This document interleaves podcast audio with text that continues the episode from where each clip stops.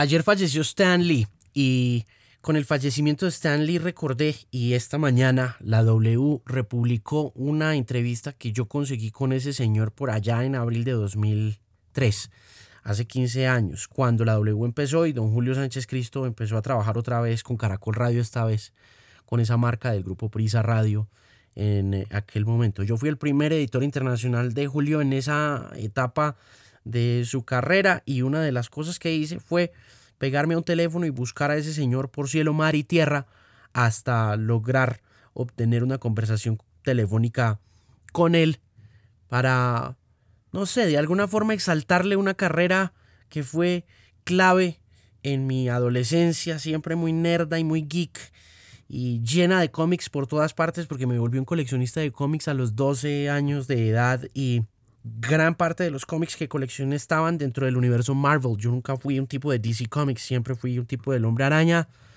de los Cuatro Fantásticos, de Doctor Strange y de todas esas películas que son películas hoy en día, de todos esos cómics que son películas hoy en día y que en ese momento eran la causa perfecta para no tener sexo con ninguna muchachita en la adolescencia porque no había nada más poco cool que un bobo que coleccionara revistas de muñequitos, ¿no? En aquel momento los muñequitos eran eso, muñequitos, y no había cómo legitimar una adolescencia decente si en vez de estar por ahí o fumando areta o tomando trago a escondidas de los papás o fumando cigarrillo o teniendo relaciones sexuales por primera vez, lo que estabas haciendo era, era coleccionar cómics. Entonces, pues Stan Lee hizo parte de esa construcción mía personal y mm, le aprendí muchas cosas e incluso le leí todas las cartas que escribí en cada uno de los números y en cada uno de los títulos que publicó por allá como entre 1991 y 1995. Yo fui coleccionista durante esos cuatro años y tengo muchos títulos de todas esas revistas y por supuesto desde un principio eh, nunca dudé que ese hombre había sido clave en el desarrollo de uno de mis personajes, sino mi personaje favorito de todos los tiempos, que es el hombre araña.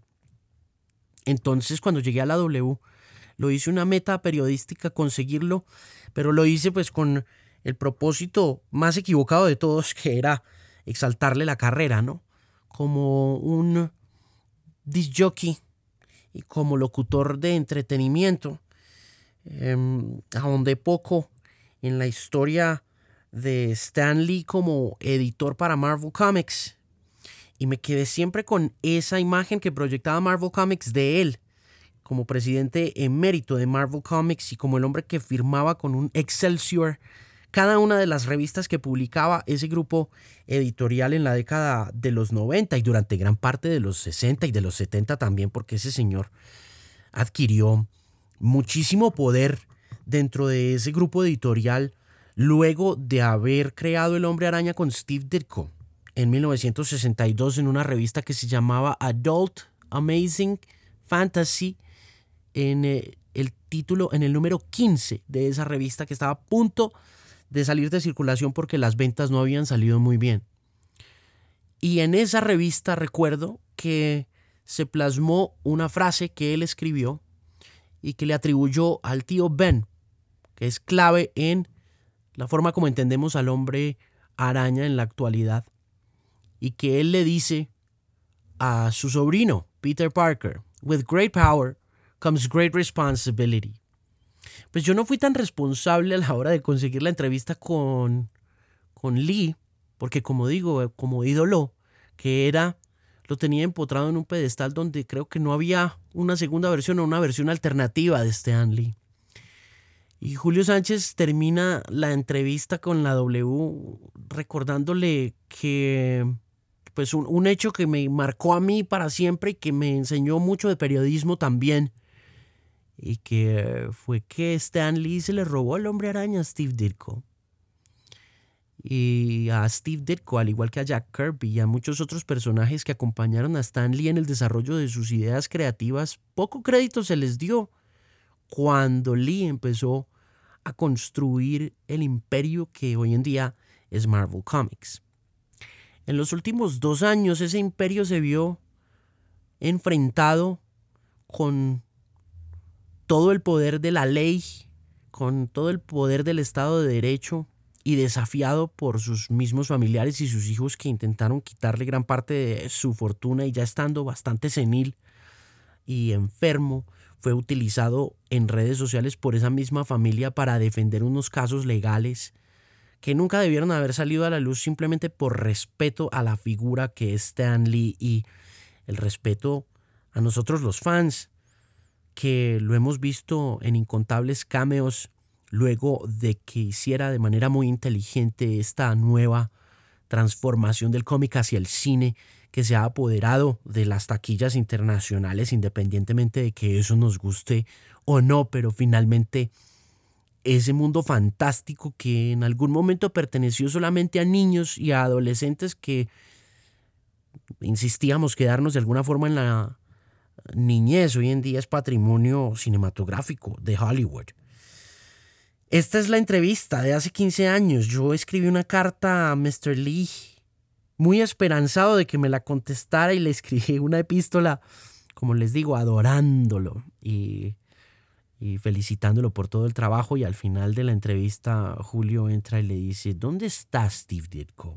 ¿Por qué Steve Ditko no es popular? Eso me rompió mucho el corazón, pero me enseñó también que el ejercicio del periodismo no estaba ceñido solamente a la política y que en el entretenimiento había también que buscar las dos versiones de la verdad. Mr. Lee se va rápidamente luego de que Julio Sánchez lo encara con esa posible verdad de qué pasó con sus colaboradores.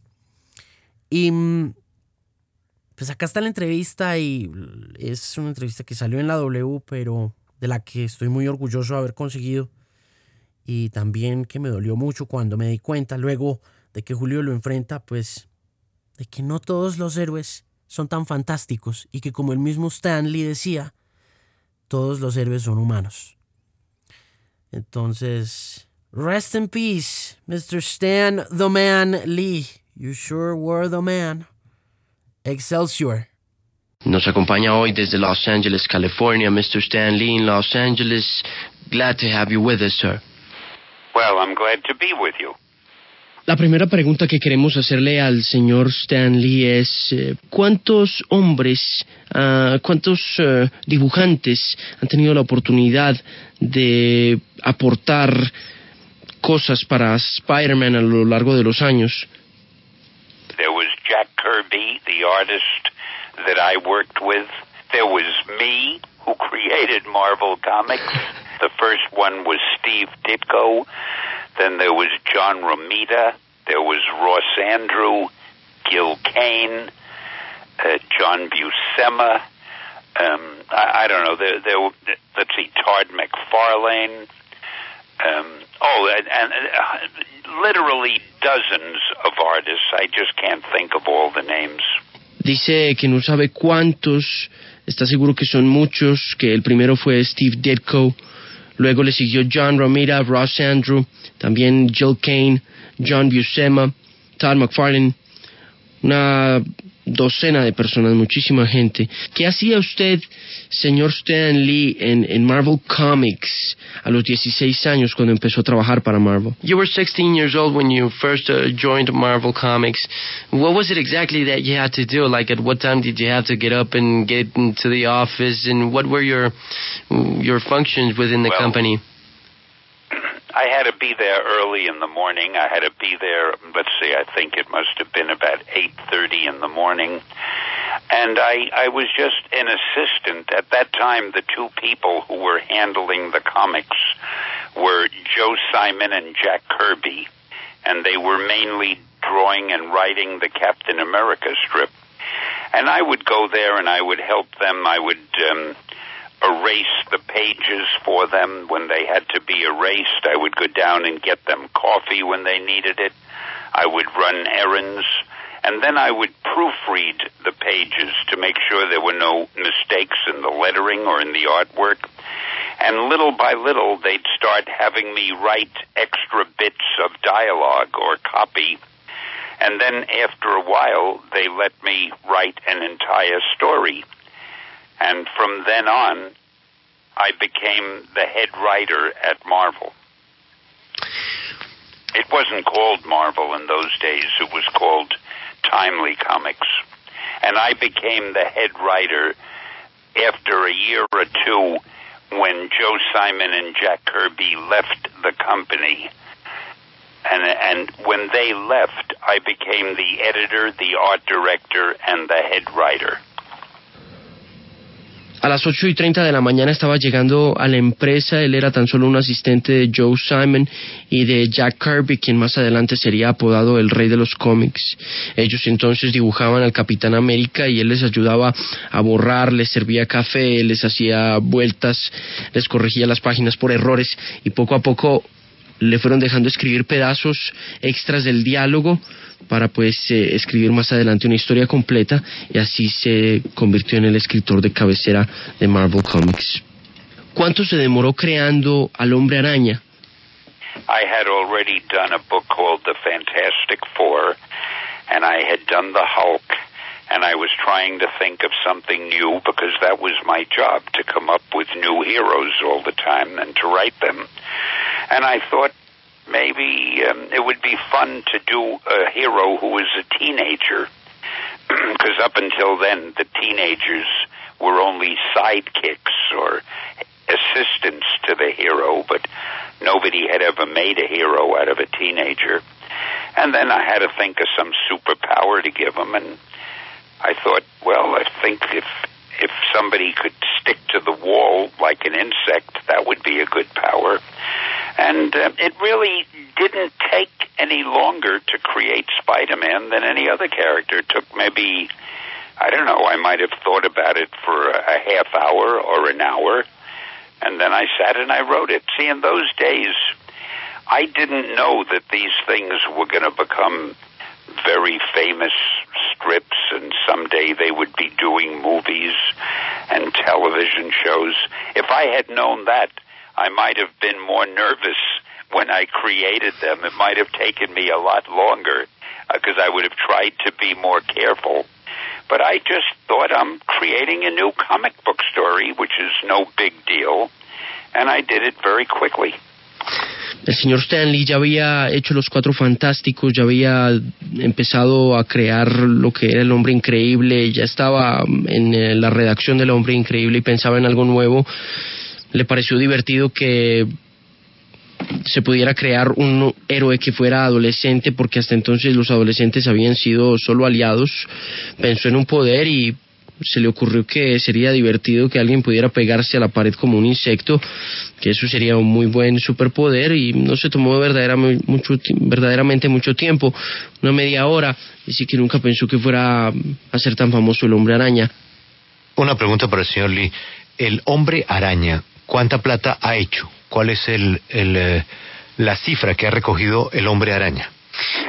How much money has Spider-Man made so far? Oh, I don't, I don't know because I have nothing to do with the money. But I imagine it's an enormous amount of money. No lo sabe, dice que es una enorme cantidad de dinero, pero no tiene exactamente la cifra.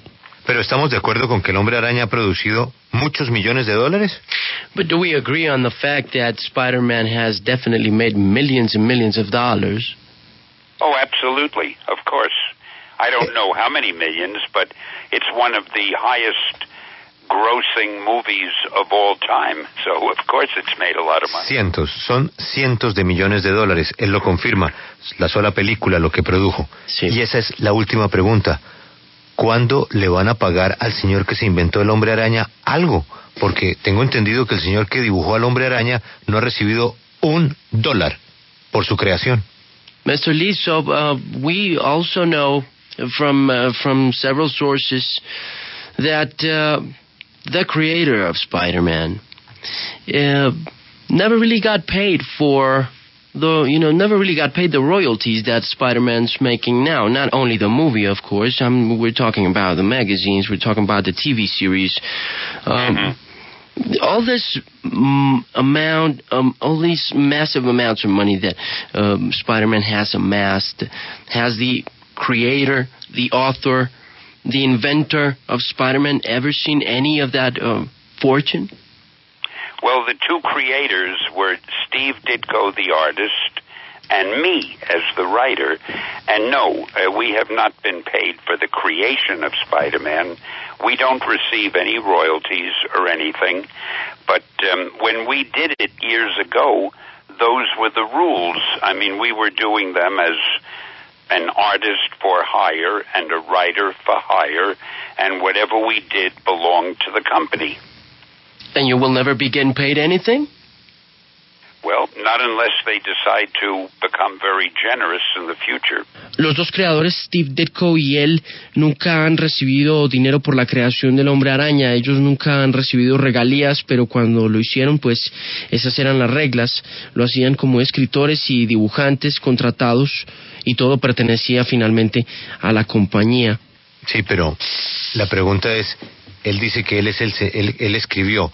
Sí. El señor que dibujó, el otro señor, él dio el nombre, ¿no? Correcto, Alejandro? Steve Ditko.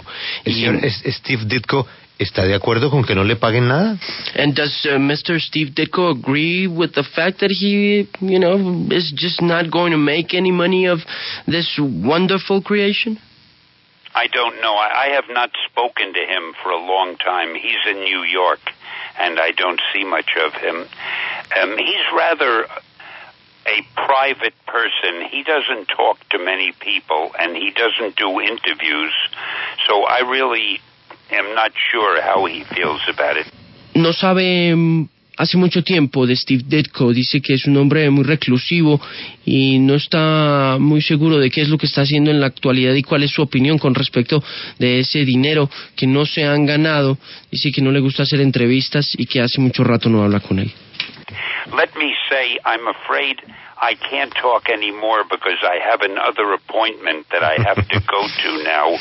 But if if there's any more you'd like to ask me, if you want to make an appointment to call some other time, I'd be glad to do this again. Well, thank you very much, Mr. Lee. We uh, had 20 minutes, and I believe that's just exactly what we needed. Thank you. It's been a pleasure talking to you, and good luck to you and everybody there. Okay. Thank you, Stan. Goodbye. Bye bye. Excelsior. Excelsior. Bye-bye. Excelsior, pero eso no dice Excelsior el señor que escribió y dibujó al hombre araña. Y esa es la razón por la cual se acaba la entrevista, mi querido Alejandro, ¿no? Sí, Julio, efectivo- pregunta no le gusta mucho porque esa es la pregunta que hay. ¿Cómo es posible que una película que ha producido los millones de dólares que ha producido Alejandro no le haya reportado al señor que dibujó en un papel al hombre araña un dólar? Sí, y que no le hayan dado ni un solo peso tampoco a la, a- ni un solo dólar, perdón, a la, a la persona que también escribió la trama, eh, la Sí, persona que Pero, tuvo... pero este, este está ganando por otro lado. Sí, y, mm, pero esto sucedió también con otro gran hombre de, de, de los cómics en los Estados Unidos, con Marvel Comics en, específicamente, el señor Jack Kirby tampoco hasta el día de su muerte en abril del 94 no recibió ni un solo dólar de sus creaciones que en la actualidad pues las ve usted en series, los X-Men, ve usted eh, al, al Sí. Capitán América, al Hombre Increíble, a los Cuatro Fantásticos y que son eh, creaciones que en la actualidad están siendo pensadas eh, para, para la pantalla gigante, para proyectos muy grandes y el señor Kirby tampoco vio nada de ese dinero. Eh, sí, también eh, que diga el señor Lee que no habla con su compañero de hombre araña hace tantos años, pues advierte que hay, pues yo no sé si una pelea, pero sí al menos hay un distanciamiento, porque estamos hablando de dos personas que compartieron pues la aventura de cómics más maravillosa de todos los tiempos que fue haber creado estos personajes, pero sobre todo cuando surge este boom del hombre araña, que es una de las películas con la mejor taquilla en la historia del cine, que el señor Lee no sepa cuánto es la taquilla y que diga que él no tiene que ver con la taquilla, que él está en Los Ángeles y que él lo que está encargado es de hacer las entrevistas y cuando se le pregunta por qué no le han pagado al otro, quiera que se acabe la entrevista, pues es un poco curioso. Sí, y un poco diciente también. Eh, este es el hombre de Spider-Man, el hombre de Iron Man, el hombre de Incredible Hulk, el hombre increíble, el hombre verde que va al cine. Ahora, de Darville, la película que hizo eh, hace poco Ben Affleck de los hombres X, de X-Men y de los eh, cuatro fantásticos de Fantastic Four. Stan Lee, leyenda de los Marvel Comics, en la WFM.